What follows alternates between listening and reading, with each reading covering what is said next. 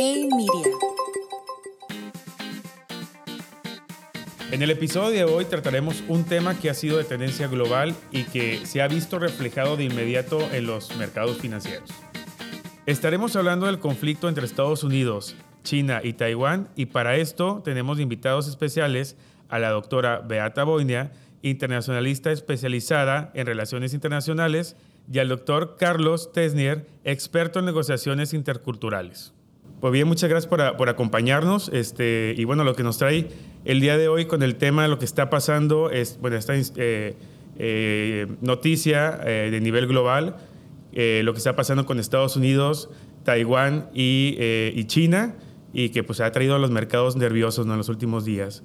No sé si nos puedan comentar algo, tanto de la historia, qué es lo que nos ha llevado o nos ha traído hasta aquí, ¿no? Porque todo esto trae una historia atrás y, que hay que comprender para ponernos en contexto.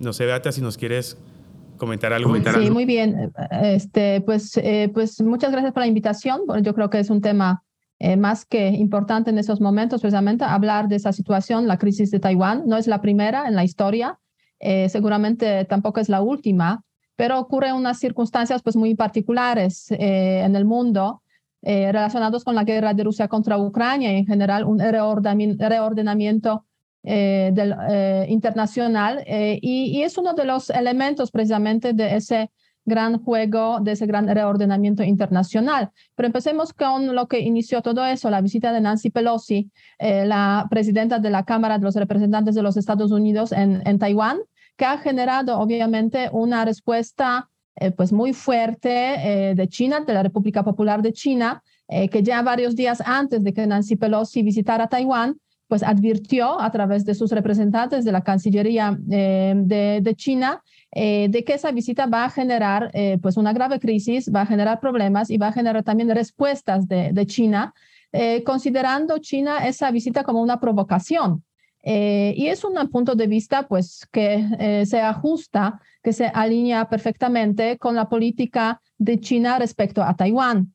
Eh, es un tema complicado, complejo y tiene muchas vertientes, pero para resumirlo de alguna forma, yo creo que es importante para los que van a escuchar este o escuchan este podcast, eh, importante recordar, o sea, de dónde surge el tema de Taiwán, por qué lo tenemos y, y cuál es la razón precisamente de esa gran eh, gran respuesta de China frente a lo que, lo que ha pasado con la visita de Nancy Pelosi. Podría decirse, pues, qué tan importante es esa visita. Pues sí, es importante porque de alguna forma sirve a Taiwán para justificar su existencia. Y, Taiwán nace eh, como fenómeno político, como entidad política en el año 1949. Es cuando, en el contexto de la revolución China y el establecimiento de, em, de, la República Popular de China por Mao Zedong, el gobierno previo a la China comunista, pues decide exiliarse precisamente en esta isla. Y durante bastante tiempo el gobierno de Chiang Kai-shek y de Kuomintang funciona en esa isla, eh, pues con su propio eh, nombre, República de China, considerándose, y hasta hoy se considera como el em, continuador de la China continental. Durante mucho tiempo también eh, muchos países en el mundo reconocen a Taiwán como continuación de la China continental anterior a la República eh, Popular de China. Eh, eso cambia en los años 70, cuando incluso los Estados Unidos pues deciden restablecer o establecer relaciones diplomáticas con la República Popular de China y a raíz de eso pues obviamente este, dejan de reconocimiento como país a República de China o Taiwán pero no dejan las relaciones con, con Taiwán, convirtiéndose los Estados Unidos en la pieza fundamental de la seguridad y defensa de Taiwán a través del armamento, sobre todo, que proporcionan eh, a, Taiwán. Entonces, eh, el objetivo de la República Popular de China en ese contexto, pues ha sido siempre, y hoy en día eh, se manifiesta eso también con mucha fuerza, pues básicamente recuperar control sobre Taiwán, que los chinos consideran como una provincia rebelde eh, y como parte de su, de su territorio, mientras que los, eh, los que viven en Taiwán se consideran como la continuación de la China anterior a la China comunista. Y, y, el objetivo pues, de las partes es muy distinto en ese contexto y cualquier visita de ese tipo generaría siempre problemas y generaría siempre eh, dificultades, hoy más que quizás en los años anteriores por la política de Xi Jinping por una parte y también por la retórica que tenemos en el contexto de, de Taiwán. Ya, perfecto. Así, grandes rasgos. muy interesante, muy interesante. No sé si quieres eh, agregar algo, Carlos, también como, pues como experto en este tema. Eh, sí, gracias, Félix. Este, primero, pues un saludo a ti, un saludo, un saludo a, Beata. Este, digo, lo, que menciona Beata es completamente cierto. Eh, yo solo quisiera puntualizar algunos elementos que considero que son de extraordinaria importancia. El primero, mucha gente piensa que esto es similar a la invasión de Rusia en Ucrania. Y nada más falso que esto, porque para ser honestos, Taiwán no existe como país. Taiwán no es un país. O sea, no, no es posible que China invada a otro país, en este caso de Taiwán, porque Taiwán no es un país.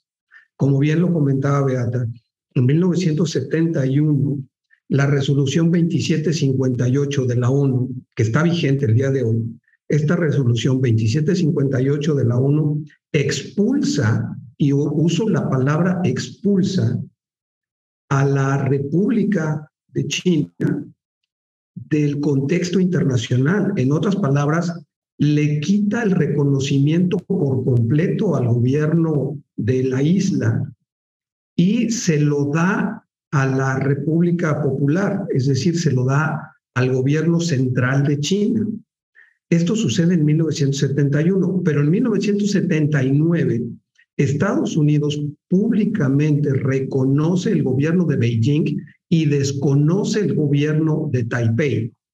Entonces, la pregunta es si todo esto que estamos platicando ahorita, es decir, Solamente ocho países en el mundo reconocen a, Taiwán. ¿eh? Nada más hay ocho países en el mundo que reconocen a Taiwán y perdón, pero ninguno es de relativa importancia.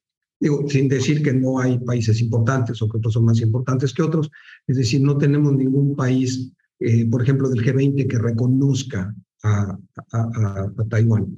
Entonces, la gran pregunta es, ¿por qué si en el contexto internacional Taiwán no es considerado un país. Para abrumadoramente todo el mundo, Taiwán es una provincia de China.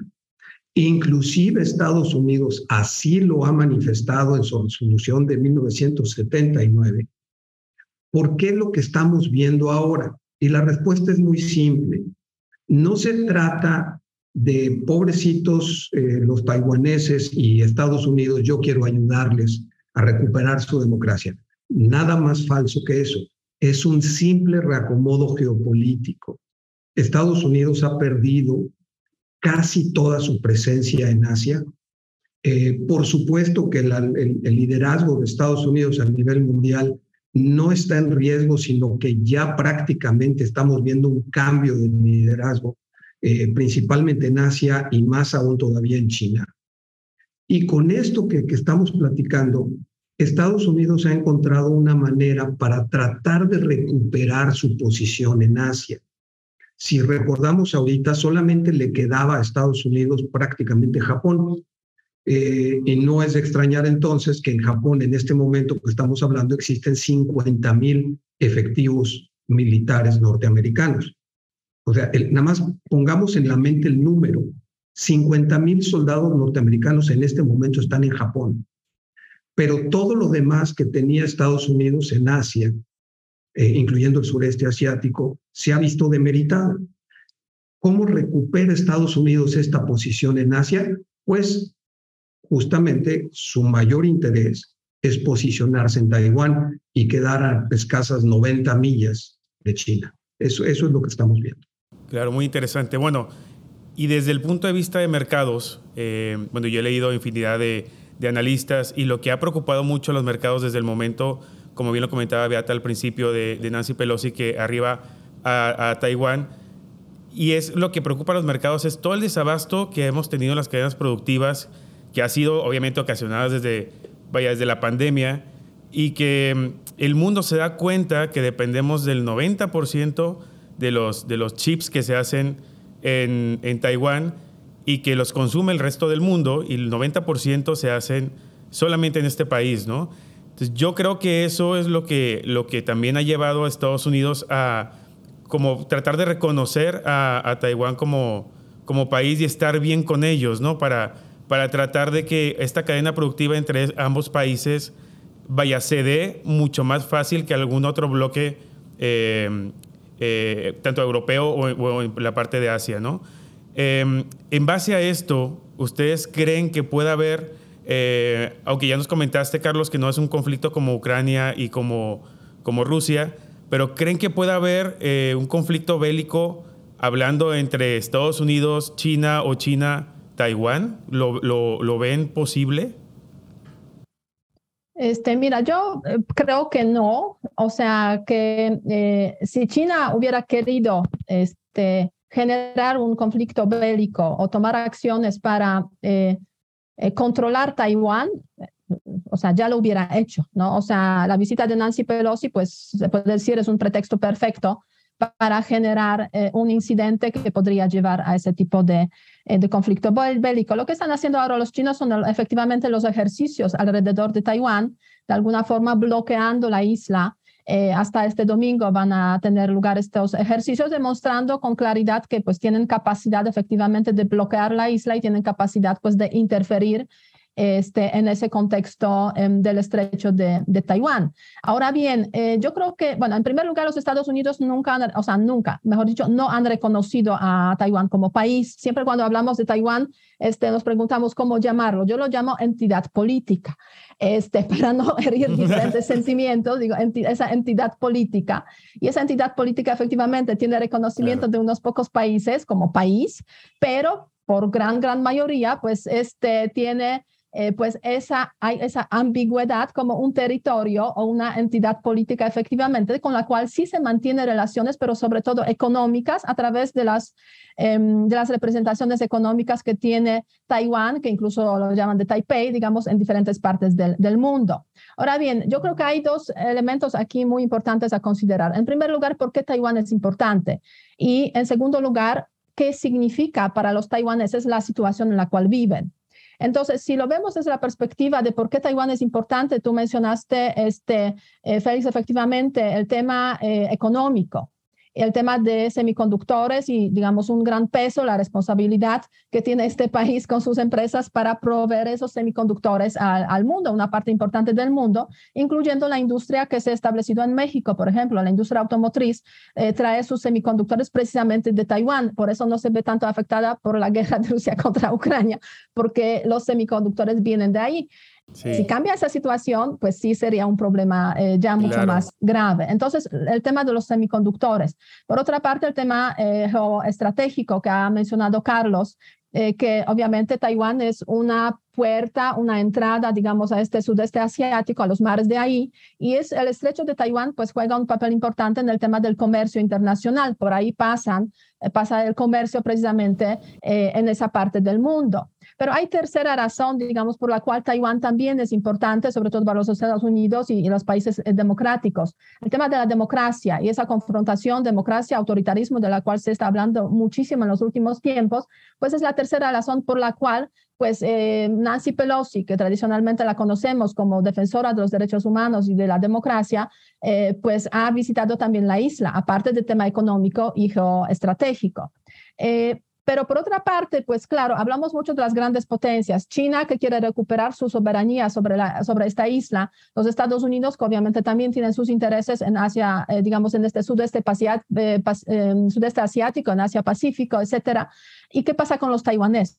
O sea, son 23 millones de personas que a raíz de los sucesos políticos, de la revolución, del contexto, digamos, de los años 40 eh, y 50, pues se han visto obligados a vivir en una situación eh, que caracterizaríamos como vivir en un limbo. O sea, porque tienen al lado a, China, que con, o sea, con, un movimiento pequeño, pues podría fácilmente ocupar una isla y, digamos, eh, incorporarla en ese territorio de la República Popular de China, eh, pero por otra parte, pues eh, una isla que está perdiendo, que ha estado perdiendo reconocimiento internacional a partir de los años 70 de una forma brutal, a tal punto que unos pocos la reconocen. Pero por otra parte es un gran, este, es un punto importante desde un punto de vista, desde la perspectiva económica. Entonces, no es cualquier cosa Taiwán, o sea, es un país que ha logrado pasar desde la desde el régimen autoritario a la democracia, un país que ha logrado, bueno, un país, una entidad política que ha logrado levantarse económicamente y una entidad política que juega un papel pues relevante en este contexto internacional luchando por sobrevivir. 50% de los taiwaneses quisieran independencia. O sea, por eso digo, no es solamente, no son solamente los intereses de las grandes potencias, también la entidad, la identidad que se ha generado, está, ha estado generando en las últimas siete décadas en esa isla y lo que quieren los propios taiwaneses. Wow, está increíble. Yo creo que el, punto que comentaba Carlos, y a ver si nos puedes explicar un poco más, pero el reacomodo de los bloques económicos, que yo creo que desde pandemia también nos hemos dado cuenta que, y con todo esto que está sucediendo también con la inflación, que a ver si lo, tocamos más adelante, ese reacomodo de, eh, vaya, de, bloques económicos, eh, Taiwán, pues es algo muy importante dentro de Asia y por la dependencia que tenemos el resto del mundo, ¿no? Carlos, ¿qué, nos podrías comentar en este reacomodo? ¿Qué tan importante, eh, abundando un poquito de, la parte eh, geográfica, puede estar eh, Taiwán para Estados Unidos, no?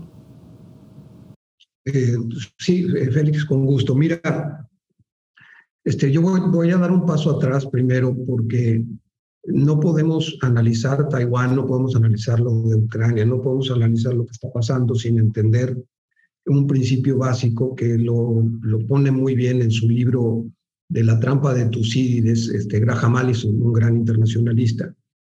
Eh, lo que Graham Allison escribe, que creo que no se equivoca, es que dice que lo que estamos viendo es por ocasión número 13 el cambio de liderazgo en el mundo. Es decir, el mundo ha pasado en 13 ocasiones, incluyendo esta, por un cambio de liderazgo. ¿Quién es la potencia que va a ser el líder? Y lo que comenta es que en ninguno de los casos, eh, salvo en dos ocasiones, esto ha sucedido sin un enfrentamiento bélico. Es decir, en todas las ocasiones ha ocurrido con una guerra de por medio y en dos ocasiones no ha habido guerra. En este caso, lo que estamos viendo es justamente esa guerra pero no quisiera que eh, mentalmente nos situáramos en una guerra con armas y con tanques y con misiles, sino más bien como una guerra de estrategia geopolítica y geoeconómica. Es un hecho, y basta ver los números, eh, recientemente estuvimos discutiéndolos en Madrid hace un par de semanas en el Instituto de Estudios Bursátiles. Si nosotros analizamos los números el día de hoy, eso de que seguramente China va a alcanzar a Estados Unidos para el 2025 es una falacia. Eso sucedió hace tres años. Es decir, la economía china, incluyendo deuda, en este momento es más fuerte que la economía norteamericana. Y obviamente Estados Unidos no está dispuesto a ceder este liderazgo mundial eh, simplemente porque ya China creció más que ellos. Entonces, eh, esto que estamos viendo lo que, lo que está sucediendo es este cambio de liderazgo en el mundo. Y Taiwán es un capítulo más, es decir, Taiwán es un capítulo más como lo fue lo de Ucrania. Eh, en Europa, muchas de las opiniones fuertes en Europa, inclusive ahorita, son de que, oye, ver, espérame, Estados Unidos vino y movió todas las cuestiones políticas y ahora ellos están allá en su casa sin problemas y nosotros estamos pagando aquí los platos rotos. Yo creo que con Taiwán está sucediendo lo mismo. Eh, la visita de la señora Pelosi, en cualquier otra circunstancia, a lo mejor podríamos pensar que, fue inocente, que es de que, bueno, es que ella es una representante popular en Estados Unidos que representa la democracia y quiso llevar a Taiwán este sentido de la democracia. Yo creo que nada que ver, es decir, por supuesto que está más que calculada la visita y por supuesto que tenía una intención de mover este, lo que bien saben que a los chinos les molesta mucho, ¿sí? Y por otro lado, este, Beata comentaba muy bien la parte de la democracia, pero en lo personal, yo les comento, yo soy profesor de la Universidad de Shanghái, voy tres veces al año a dar clase por cuatro semanas a la Universidad de Shanghái. Y yo siempre he preguntado, ¿por qué todos pensamos en Occidente que la democracia o, que, la democracia es el, el único sistema que pudiera funcionar. Yo veo el pueblo chino es un pueblo que tiene más de 3.000 años de existencia. Cuando en Europa estaban pintando monitos en las paredes, los chinos ya tenían la pólvora. Nunca jamás han tenido un minuto de democracia y la pregunta es, ¿la necesitan? O sea, ¿por qué, por qué nos empeñamos en llevar los valores democráticos a todo el mundo pensando que esa es la única receta que puede funcionar? No me malinterpreten. Yo no me imagino Estados Unidos, no me imagino México con un sistema que no sea democrático. Por supuesto que no. Pero, ¿qué es lo que a nosotros nos da la autoridad para decir, este sistema mío es el que debe imperar en todo el mundo y si no tienen ese sistema, entonces andan mal. Entonces tengo que entrar a arreglarlo. Ahí es donde yo difiero, ¿sí? Yo me manejo en China mucho, voy mucho a China, platico con los chinos, no como turista, sino como, como parte del sistema. Y yo no entiendo por qué queremos que China o cualquier otro país de ese tipo funcione con ese sistema. Claro, sin duda eh, les ha funcionado, ¿no? Bien comentabas, para el mundo eh, la economía china pues eh, es muy importante, ¿no? Y si tienen ese tipo de gobierno y ha funcionado hasta cierto punto para llegar a, sacar de la pobreza tanta gente en China, que es lo que ha sucedido en los últimos años, algo, algo están haciendo bien, al menos, ¿no? Pero pues muy interesante. Desde el punto de vista de, mercados, lo que también ha, preocupado mucho, obviamente, eh, y regreso al tema de semiconductores, em, y esto ha sido una parte que eh, Taiwán es, eh, vaya, hace la manufactura del 90%, como lo comentábamos, de los semiconductores. Pero toda la parte intelectual de, cómo se, se, hacen los chips son de Estados Unidos, ¿no?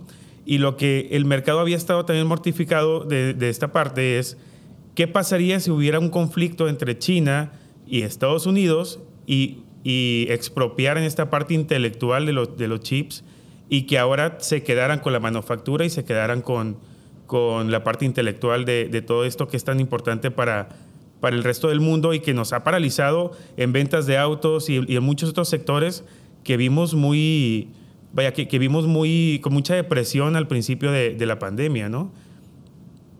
O sea, no cabe duda que el tema de los semiconductores es el punto débil, eh, digamos, de las eh, industrias eh, pues más avanzadas hoy en día, ¿no? O sea, se producen en realmente pocos lugares en el mundo y hasta, hasta cuando no llegó la crisis de la pandemia en primer lugar, después la guerra de Rusia contra Ucrania y hoy en día con tanta claridad este, la crisis de Taiwán, pues casi no nos estábamos dando cuenta de que pues con esa pequeña, se puede decir, pieza, eh, se puede ir abajo pues todas, se pueden ir abajo pues todas las producciones de industrias que hoy en día pues son cruciales desde el punto de vista de tecnologías avanzadas, etcétera, etcétera.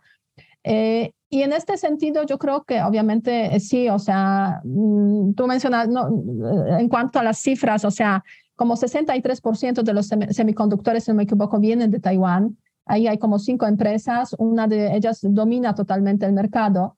Este, en China se produce como 6%. Eh, tenemos también eh, pues a Corea del Sur con, eh, con cierta producción. Eso, esa es más o menos la distribución.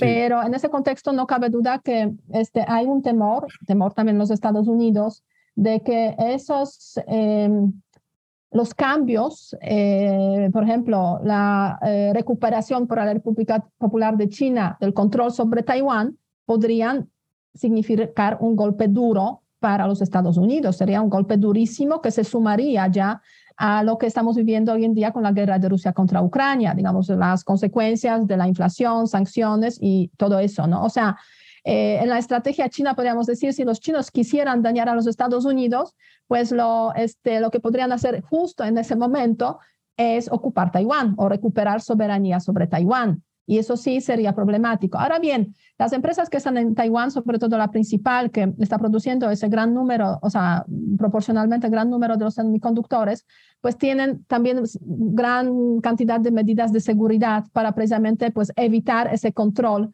que podría ocurrir en caso de que pues, la República Popular de China pues, llegara a, Taiwán y pues, separaría, separaría la producción, pero no necesariamente, digamos, toda la tecnología y todo el software pasaría a manos de, de los chinos. Y también, pues, en esos tiempos que estamos viendo, pues, con claridad, los países que saben dónde está el punto débil, dónde tienen sus puntos débiles, pues han decidido también empezar la producción eh, en su propio territorio. En el caso de los Estados Unidos, que han decidido abrir, este, creo que ya se tomó la decisión, una fábrica de semiconductores en Ohio, eh, pero bueno, se necesitan como dos, tres años para que tenga plena, digamos, mm, capacidad y, funcione a pleno, a pleno ritmo. Entonces, sí, yo coincido plenamente de que estamos viviendo los momentos eh, muy importantes de reordenamiento internacional en el cual eh, los países que han jugado el papel principal, las grandes potencias, eh, pues están luchando por sobrevivir. El caso de los Estados Unidos, pero también el caso de Rusia, eh, frente a pues, las nuevas potencias como China, que está apareciendo de nuevo en el escenario internacional. Y, en ese contexto, pues hay diferentes alineamientos. Si lo comparamos con los tiempos de la Guerra Fría, tuvimos aquí el dúo, este, la Unión Soviética y Estados Unidos, con China como el hermano menor eh, de alguna forma que se comportaba de diferentes maneras, digamos, pero básicamente un poco al margen de, de esos grandes juegos internacionales. Hoy en día estamos viendo eh, pues un cambio, o sea, es el dúo Estados Unidos y China sobre todo, y Rusia pues como empieza a ser un hermano menor en ese contexto alineado más con, con China, porque pues no le queda de otra eh, básicamente. Pero, pero en este contexto, o sea, ¿cuánto tiempo puede durar esa época de alineamiento? Y a qué puede conducir, a qué puede llevar, ¿no? Y igualmente, o sea, si vemos la historia, pues efectivamente las grandes potencias no se dejaban fácilmente en ese contexto y veamos lo que, lo que pasaba con España, ¿no? El siglo XV, XVI, pero el siglo XVII y la pérdida de las colonias con la independencia aquí en, digamos, en las, en las Américas, o sea, tardaron un poco y todo el siglo XIX intentando, pues, intervenir de alguna forma eh, España otras, otras potencias como Francia, eh, etcétera. Entonces, esa, esa época puede ser, puede durar un poco, ¿no? Puede durar bastante tiempo y otra vez pues estamos entrando en esa fase precisamente de confrontación que tiene sus momentos de alza en cuanto a las tensiones y es lo que estamos viendo hoy en día, pero también va a haber un momento de distensión porque tampoco el mundo puede estar en una, un conflicto constante, una guerra constante. Eh, yo creo que la memoria histórica es aún bastante fresca en cuanto a cómo fue la Primera y Segunda Guerra Mundial. Por eso también, este, si hablamos eh, sobre la posible, se puede decir, los conflictos que se convierten en una guerra mundial, eh, pues hay mucho cuidado también de muchas partes para no convertir las tensiones, incluso guerras que siguen siendo guerras en la periferia, en guerra, en guerra mundial, porque pues sabemos a lo cual podría llevar eso, sobre todo con armas nucleares que hoy en día pues tienen varios, varios países. Y, y obviamente este, los Estados Unidos no van a dejar fácilmente su eh, preponderancia, su predominio del cual eh, pues gozaron durante mucho tiempo y siguen gozando, la verdad, en, muchos aspectos. Y esa visita de Nancy Pelosi sí efectivamente es demostración de fuerza, que coincide además con la eliminación del jefe de la Al-Qaeda por los drones de los Estados Unidos, de la, de la CIA, ahí en, en Afganistán, en Medio Oriente. O sea, es como marcar los pasos, aquí estamos y no lo vamos a dejar. Ahora bien, ¿debe preocuparnos de eso o no? O sea, ¿qué significa eso? Yo diría, pues, o sea, muchos dirían, pues, los Estados Unidos están defendiendo sus intereses. Sí, es cierto, es cierto. Lo hace igualmente Rusia, lo hacen igualmente eh, en China, ¿no? Ahora bien, yo diría, qué bien que están defendiendo sus intereses, qué bien que están defendiendo los intereses de alguna forma de, de, los países democráticos, también del mundo democrático, porque imaginémonos el mundo solamente con China y Rusia. Este, entonces también hay como, se puede decir, varias piezas en estos equilibrios de poder eh, que cuando los analizamos, pues eh, a ver si nos gustaría vivir como en China o como en Rusia, pues quizás no necesariamente, tomando en consideración que se trata de dos países con sistemas autoritarios y en Rusia pues casi ya dictatoriales, donde pues la persecución de los que tienen, o sea, de, de los que llaman a la guerra de Rusia contra Ucrania, guerra, pues, o sea, es terrible, ¿no? O sea, 15 años de cárcel siendo periodistas. Em, entonces, sí, son, son, se puede decir, este, eh, a veces equilibrios y evaluaciones difíciles y, en ese contexto preguntarnos eh, si la democracia es el mejor sistema. Pues es el sistema en el que vivimos, ¿no? Y eh, pues nos ha funcionado con mejoras, momentos difíciles, pero es el sistema en el que vivimos y, y pues es difícil imaginarnos vivir en otro sistema si es el sistema que debería dominar en todo el mundo, pues es el signo de interrogación, que surge a raíz de esa idea de que las democracias no luchan entre sí, básicamente. Eh, o sea, esa teoría, digamos, que ha sido demostrada en, la, este, en las relaciones internacionales de que en principio las democracias no entran en guerras entre sí, con unas poquísimas excepciones que se han visto. Entonces hay esa idea de que si todos son democráticos, pues la verdad es que podríamos eliminar básicamente pues las guerras entre los países. Este, pero claro, esa ya práctica de lo que es la teoría, pues se convierte o tiene sus, eh, sus obstáculos en el momento de la implementación, porque efectivamente, pues decir a los chinos, pues sean democráticos, eh, siendo ellos, pues eh, una gran potencia con esas capacidades, pues choca con un obstáculo evidente y así, pues con muchos otros países. Claro, es muy interesante ver, por un lado, obviamente Estados Unidos siendo democrático y con otro sistema, China del, del otro lado del mundo, siendo tan fuertes los dos, ¿no? O sea, difícil ponernos de, ponernos de acuerdo.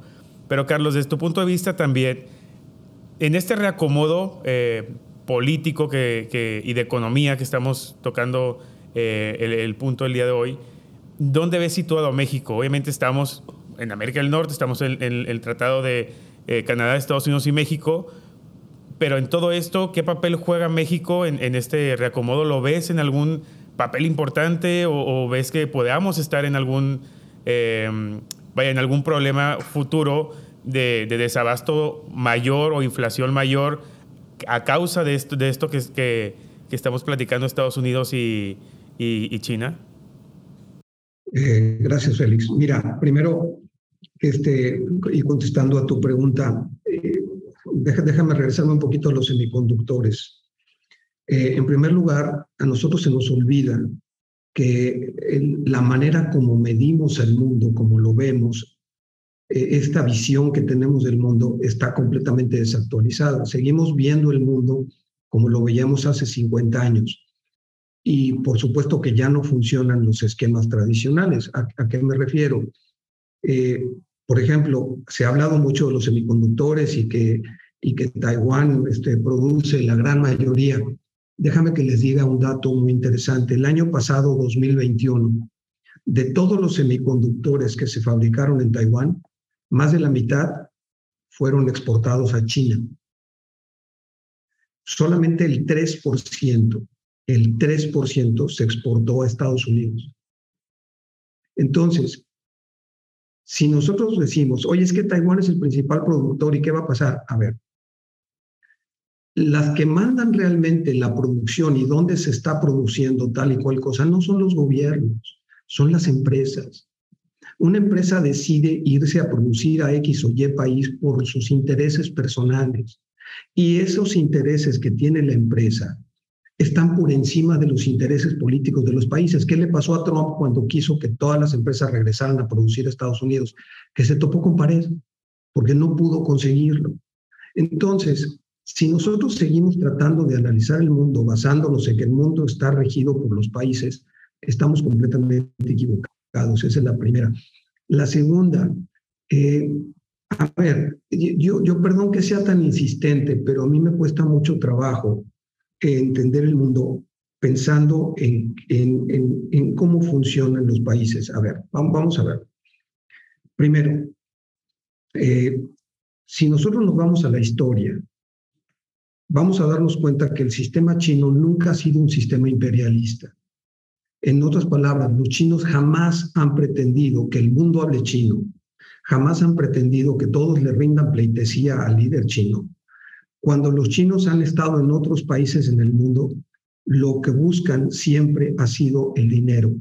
En otras palabras, lo que China quiere del mundo es el dinero. A China no le interesa que los mexicanos o que los estadounidenses o quien tú quieras, no les interesa que hablen chino, no les interesa que crean en sus costumbres, no les interesa este, que, que convivan con su forma de ser, ni siquiera les interesa que coman lo que ellos comen.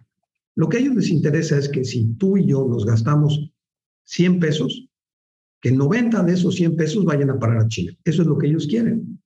Y lo que han estado haciendo en el mundo es justamente eso. Por eso el sistema chino se conoce como un sistema que no es imperialista, que es un sistema tributario.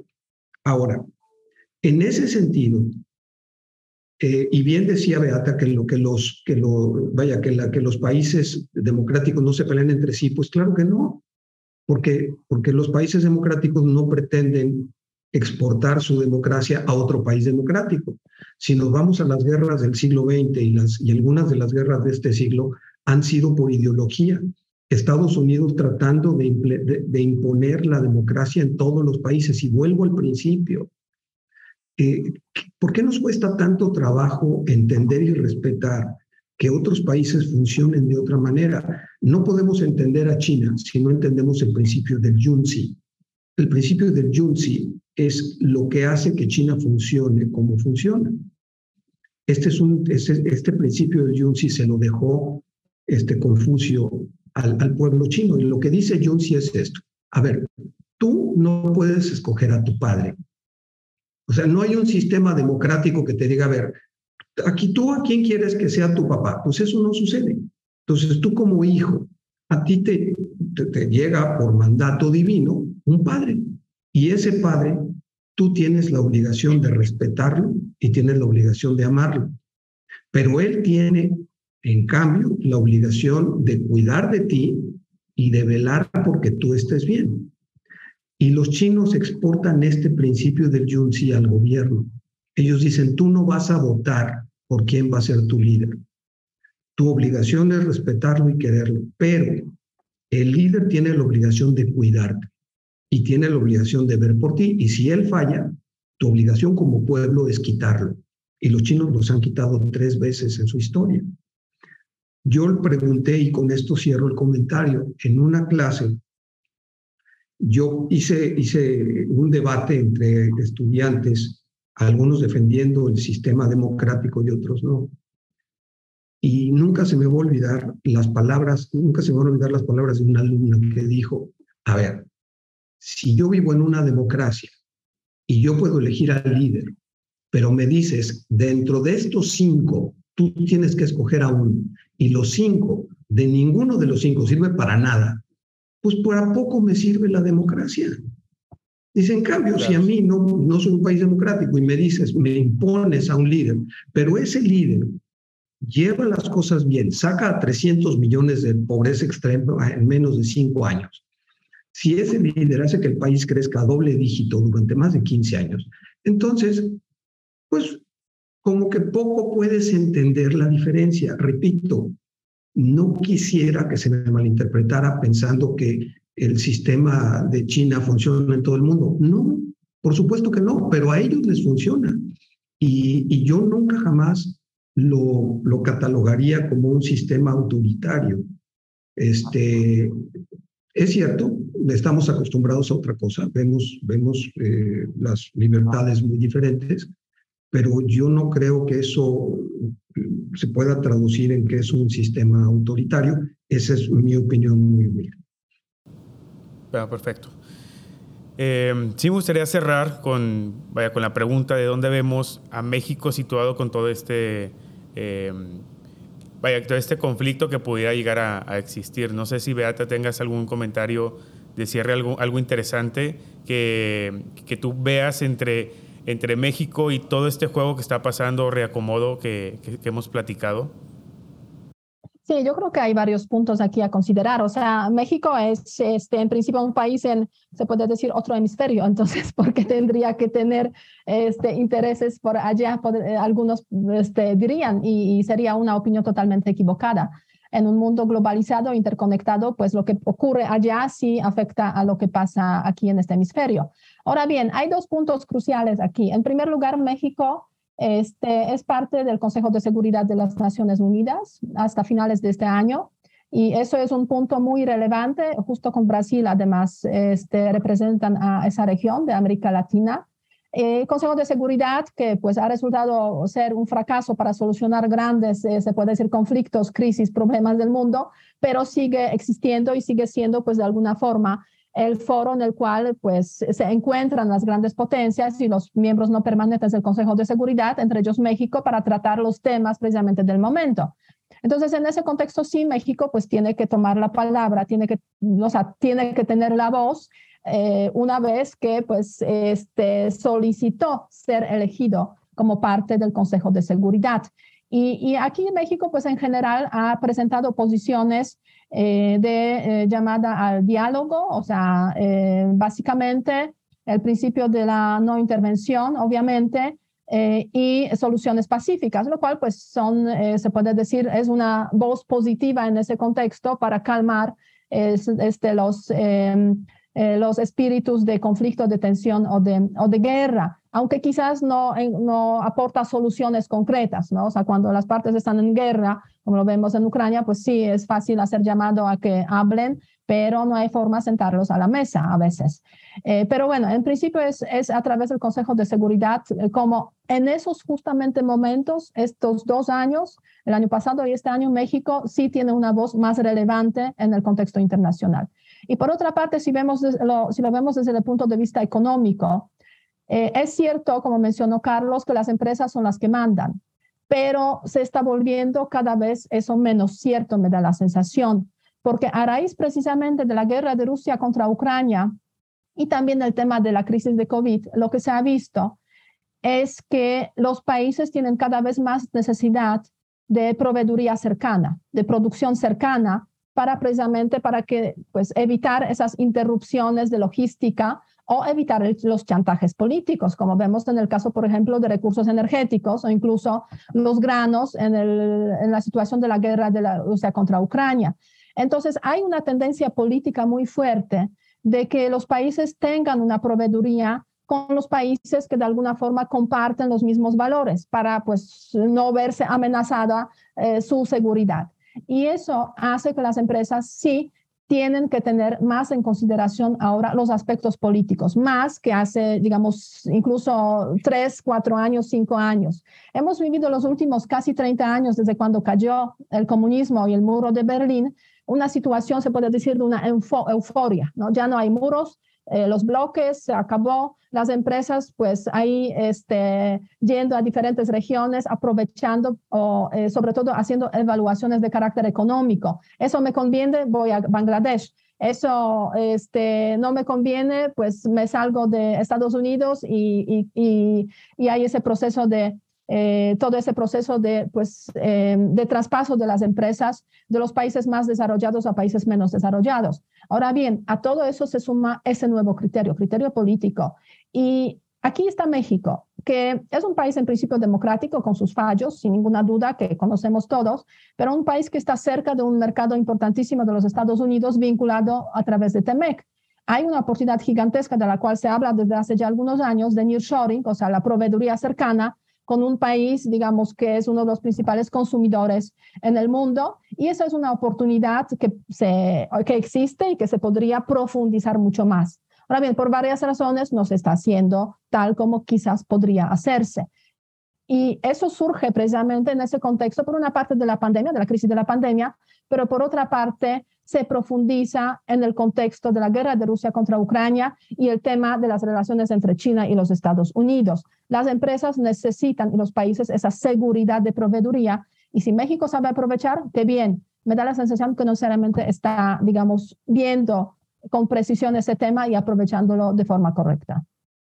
Claro, es que porque al final de cuentas, eh, todo lo que has comentado de esa eh, falta de suministro, proveeduría cercana, nos ha llevado a este punto que ha estado sufriendo Estados Unidos y es a nivel global, Estados Unidos, México y, todos los bloques económicos, que es toda esta inflación que hemos estado eh, viendo, ¿no? Y que obviamente esto es lo que los mercados pone muy nerviosos, la falta de suministros tan importantes como semiconductores o como algunos otros eh, suministros que puede ser de China hacia Estados Unidos, vayan a hacer una presión inflacionaria todavía peor a la que estamos viendo eh, Estados Unidos está viendo inflaciones que no había visto en 44 años y esto nos pone o, pone al mercado muy nervioso que pueda llegar a, subir la tasa de interés y pueda poner eh, una política restrictiva más, más dura a la que estamos viendo hoy por hoy. Mi, mi, pregunta hacia este sentido es, ¿esta posibilidad de algún conflicto o, de eh, mayor inflación dentro de lo que hemos estado viendo por, por simplemente el, el, hecho de Estados Unidos y, China eh, tengan ese conflicto hoy por hoy? En, ese escenario, ¿ustedes lo ven, lo, ven, lo ven factible, lo ven posible o le dan un escenario de cero eh, y solamente quedamos, como que dicen, en una plática o en un susto, ¿no? No sé, Carlos.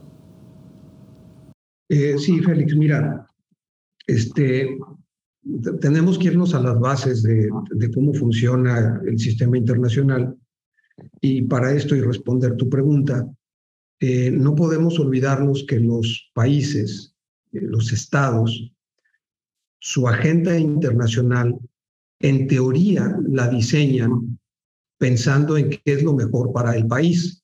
La verdad, y esto queda completamente comprobado en todos los casos, es que la verdad es que ellos lo que hacen es que deciden su agenda internacional dependiendo de qué es lo que más le conviene a la clase política que está en ese país en ese momento. En otras palabras, ¿a poco podemos pensar que el viaje de Nancy Pelosi no tiene nada que ver con que Biden está súper debilitado y que van a enfrentar unas elecciones dentro de algunos meses. O sea, por supuesto que está ligado y poco les importó el desestabilizar el sistema internacional con la simple idea de, bueno, vamos a fortalecer el gobierno actual de Estados Unidos por los intereses políticos.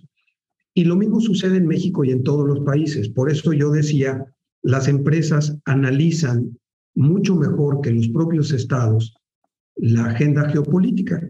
Le entienden mejor a la geopolítica las empresas que los estados mismos, porque tú no sabes quién va a estar al frente mañana de X o Y país, y eso es lo que sucede con México. Más allá de, de qué está pasando en el mundo, México ahorita estamos enfrascados en un status quo en donde las mismas empresas a nivel mundial dudan en este momento si es, si es factible venir a México o quedarse en México con la incertidumbre que existe. Acabamos de ver lo que acaba de pasar con la reforma energética. Estamos viendo el enfrentamiento entre México y Canadá y Estados Unidos por eh, las decisiones en materia de energía que se están tomando en México.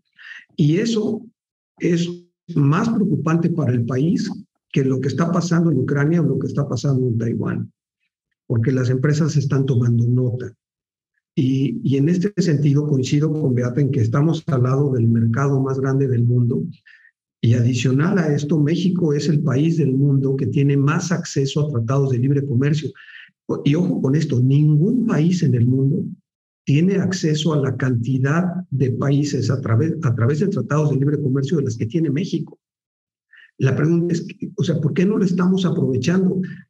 Si volteamos a 1994, México cambió completamente su estatus eh, en el mundo de ser un país eh, pues de, de, nivel tercero en el sentido de manufactura a convertirse en, por ejemplo, líder en manufactura automotriz en el mundo entero. El mercado de autopartes del mundo está liderado hoy por hoy por México.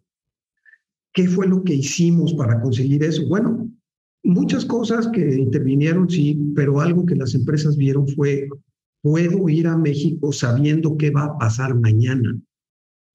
Y eso es algo que en este momento México no tiene.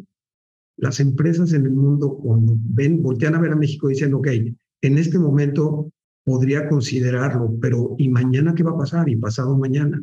Entonces yo reitero, eh, lo que está pasando en Taiwán, como dice Beata, por supuesto que tiene eh, implicaciones y nos afecta a todos, por supuesto que va este, a mover algunos hilos en, las cadenas productivas y en las cadenas logísticas en el mundo, claro que sí, pero para México en este momento es mucho más preocupante la política interior que lo que está pasando en otros países. Muy bien. Beata, no sé si tengas algún comentario de, de, cierre, me parece muy, muy interesante. Yo creo que solamente recalcar que vivimos tiempos de incertidumbre este, y tenemos que prepararnos seguramente para unos cuantos años más de esa incertidumbre. Los tiempos de incertidumbre siempre es más fácil este, generar eh, conflictos, incluso guerras. Y, y, yo creo que lo único que debemos desear es que los líderes políticos sean cautelosos para que esos tiempos no empeoren, sino que realmente en unos tres, cinco años regresemos a mayor calma en las relaciones internacionales. Pues Beata, Carlos, muchas gracias. Realmente fue muy interesante, muy provechoso sin duda eh, su punto de vista, porque sé que son expertos en el tema y, y, realmente pudimos, vaya, ver desde la historia hasta lo que, lo que puede pasar con México con todo, todo este movimiento y, y todo este problema que, que hemos estado comentando, ¿no? Eh, sin duda nos ayudó mucho para, para, ver dónde estamos posicionados y qué es lo que podría llegar a, a pasar tanto en los mercados como en la parte económica de, de vaya, de México y, y, del resto del mundo. ¿no? Y a ustedes que nos escuchan, no se pierdan el próximo episodio de Hey Mercados. Muchas gracias, Feliz. Gracias. Un gusto. Muchas gracias.